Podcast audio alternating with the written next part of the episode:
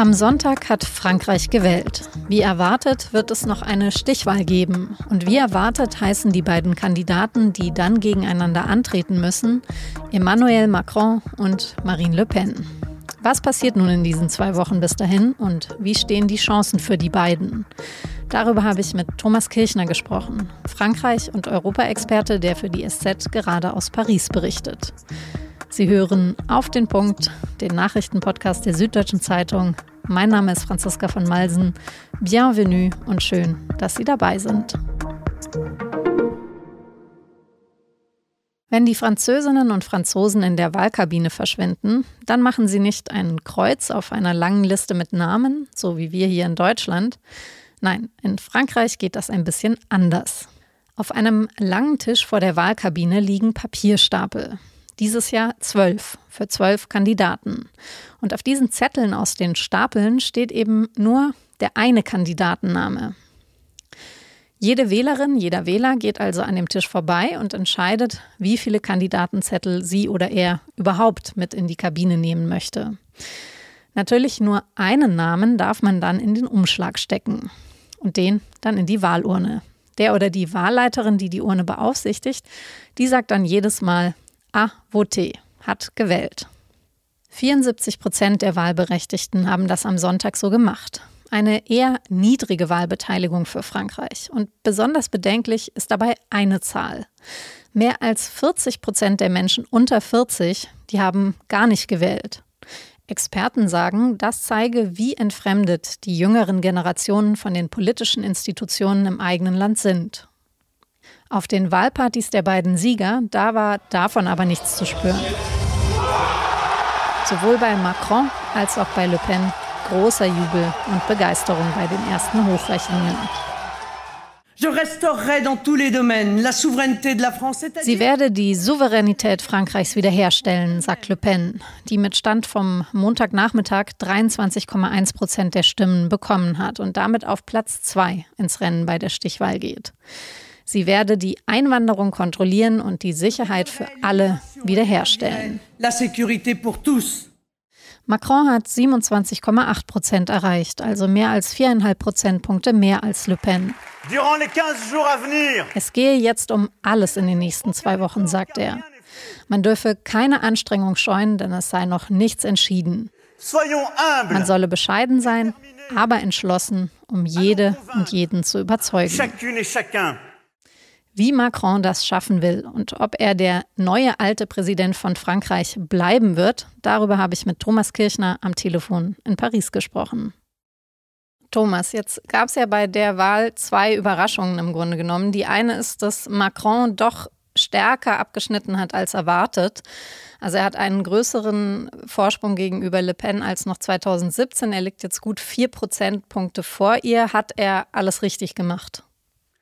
Das kann man so nicht sagen. Sonst wären ja die Extreme links für rechts nicht so gewachsen, wie sie gewachsen sind. Er hat sicher vieles richtig gemacht. Er hat versucht, sein Land wirtschaftlich wieder auf Kurs zu bringen, Frankreich attraktiver zu machen für Investoren und, und Unternehmen, die Industrie wieder wettbewerbsfähiger zu machen.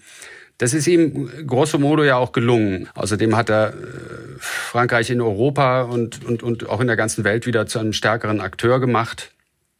Und dann hat er vermutlich, zumindest in den Augen der allermeisten Franzosen, das Richtige getan, als er sich klar für eine Renaissance der Atomkraft aussprach und für den Bau von neuen Meilern. Aber es gibt eben auch negative Punkte, dass er so abgehoben wirkt, etwas arrogant auch, wie, wie ein Präsident der Reichen eben.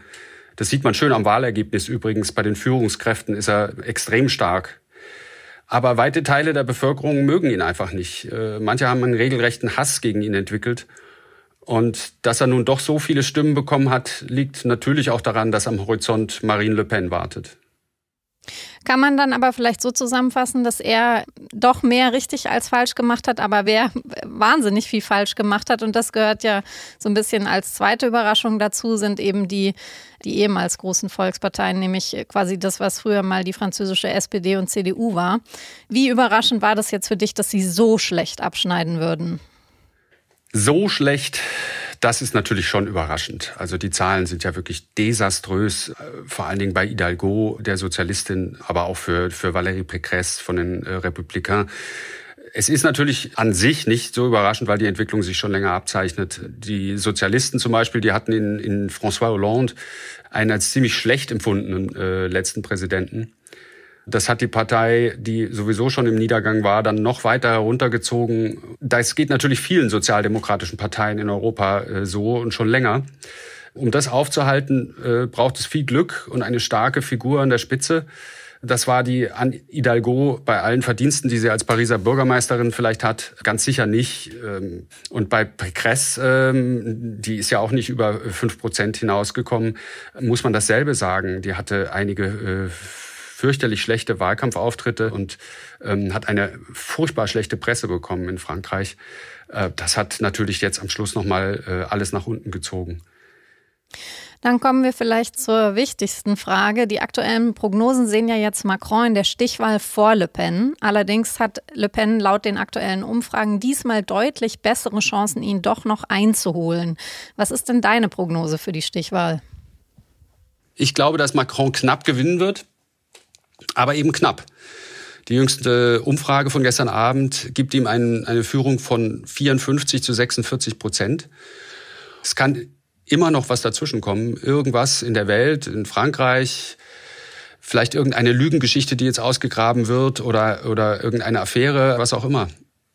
Macron darf sich jedenfalls auf gar keinen Fall sicher fühlen. Das tut er ja auch nicht, wie er selbst gestern Abend gesagt hat. Er muss jetzt wirklich kämpfen, sonst wachen die Menschen am 25. April in einem völlig anderen Land auf. Jetzt kommt es ja vor allen Dingen darauf an, wohin die Wähler wechseln, die also weder Macron noch Le Pen im ersten Wahlgang gewählt haben. Was glaubst du, wen von diesen Wählern kann er womit jetzt für sich noch überzeugen? Ich glaube, das Allerwichtigste wird jetzt sein, dass er das Gespenst Le Pen an die Wand malt. Und ansonsten wird er, wird er auch an Europa und äh, die Verantwortung erinnern und an sein Ziel, Frankreich stärker und unabhängiger zu machen und ähm, nochmal wiederholen, dass er ja versucht, äh, für alle Franzosen ähm, was nach vorne zu bringen, für, für die Reichen und die Armen und immer äh, en même temps, also äh, das äh, alles gleichzeitig zu machen. Ich denke, dass er auch, dass, dass, dass das zusammen auch viele überzeugen könnte, die ihn noch nicht gewählt haben. Zu Le Pen könnten ja auf jeden Fall diejenigen ähm, rüberwandern, die im ersten Wahlgang Seymour ähm, gewählt hatten. Sie hat ja in ihrem Wahlkampf vor allen Dingen auf die Kaufkraft abgehoben und auf das Stichwort sans lui, also Hauptsache ohne Macron. Meinst du, das reicht jetzt auch für den zweiten Wahlkampf oder ist damit zu rechnen, dass sie ihre Taktik nochmal verändern könnte? Ich glaube nicht, dass sie ihre Taktik stark verändern wird. Ihre wichtigste Taktik ist ja, sich wirklich wählbar zu machen. Äh, Stichwort Entdiabolisierung für Menschen, die normalerweise niemals äh, auf die extreme Rechte äh, einschwenken würden. Und das ähm, ist eigentlich ihre wichtigster, ihr, ihr wichtigster Trumpf, dass, sie, dass es ihr gelungen ist, und eben auch in den Medien gelungen ist, ähm, sich als eine darzustellen, die, die tatsächlich irgendwie normaler Bestandteil der französischen Politik ist, was sie ja natürlich nicht ist, wenn man mal kurz in ihr Programm guckt, ähm, wird ja klar, dass sie eine total radikale Politikerin ist, die, ähm, wenn sie an der Macht wäre, Frankreich wirklich in ein ganz anderes Land verwandeln würde und dass auch die, die, die Position Frankreichs in Europa sich äh, vollkommen verändern würde. Das wird ihr wichtigstes äh, Ziel sein, weiterhin nicht als zu radikal zu erscheinen. Vielleicht zum Abschluss, was, was würdest du sagen, zeigt das Wahlergebnis? Vor welchen Aufgaben steht Frankreich? Frankreich ist ein enorm unzufriedenes und geteiltes Land. Das hat diese Wahl nochmal äh, klar und deutlich gezeigt. Man muss sich mal vorstellen, wie es in Deutschland aussähe, wenn die beiden großen Volksparteien vollkommen in die Luft gesprengt wären so wie hier in Frankreich. Der äh, luxemburgische Außenminister äh, hat das heute Morgen, der As Herr Asselborn, gesagt, Frankreich ist, ist in einem politischen Bürgerkrieg. Und da ist schon was dran. Das heißt, ähm, Macron hat dem Land vielleicht nur eine Atempause äh, verschafft. Und danach könnte alles noch viel schlimmer werden. Das ist zumindest das, was viele Franzosen glauben. Thomas, dann vielen Dank fürs Gespräch und die Einordnung und äh, Salut nach Paris. Salut. Außenministerin Annalena Baerbock hat auf einem Treffen mit ihren EU-Kollegen in Luxemburg schwere Waffen für die Ukraine gefordert. Die Ukraine brauche mehr militärische Unterstützung, um sich gegen die russische Invasion wehren zu können, so Baerbock. Das machten die furchtbaren Bilder und der furchtbare Schrecken mehr als deutlich. Welche schweren Waffen Deutschland an die Ukraine liefern könnte, hat Baerbock nicht gesagt. Sie hat aber angekündigt, dass über EU-Gelder weitere 500 Millionen Euro für die Lieferung von Waffen und militärischer Ausrüstung bereitgestellt werden sollen. Aus demselben Topf sind bereits eine Milliarde Euro für die Ukraine freigegeben worden. Als erster EU-Regierungschef seit Kriegsbeginn besucht Österreichs Bundeskanzler Karl Nehammer am Montag den russischen Präsidenten Wladimir Putin. Am Samstag hatte Nehammer in Kiew bereits Zelensky getroffen. Auf Twitter schrieb er im Vorfeld, Österreich sei militärisch neutral, habe aber eine klare Haltung zum russischen Angriffskrieg. Er müsse aufhören. Details zum Treffen mit Putin waren bei Redaktionsschluss noch nicht bekannt. Nur etwa vier Monate nach ihrer Vereidigung ist die grüne Bundesfamilienministerin Anne Spiegel zurückgetreten. Sie steht in der Kritik, weil sie nach der Flutkatastrophe im Ahrtal im Sommer 2021 vier Wochen Urlaub in Frankreich gemacht hat. Zu diesem Zeitpunkt war sie Umweltministerin in Rheinland-Pfalz. Bei einem emotionalen Auftritt am Sonntagabend hatte sie den Urlaub als Fehler bezeichnet und sich dafür entschuldigt. Am Montagnachmittag kam dann eine Erklärung aus dem Familienministerium. Aufgrund des politischen Drucks habe sich Spiegel entschieden, ihr Amt zur Verfügung zu stellen. Es ist der erste Rücktritt einer Ministerin aus der Ampelkoalition.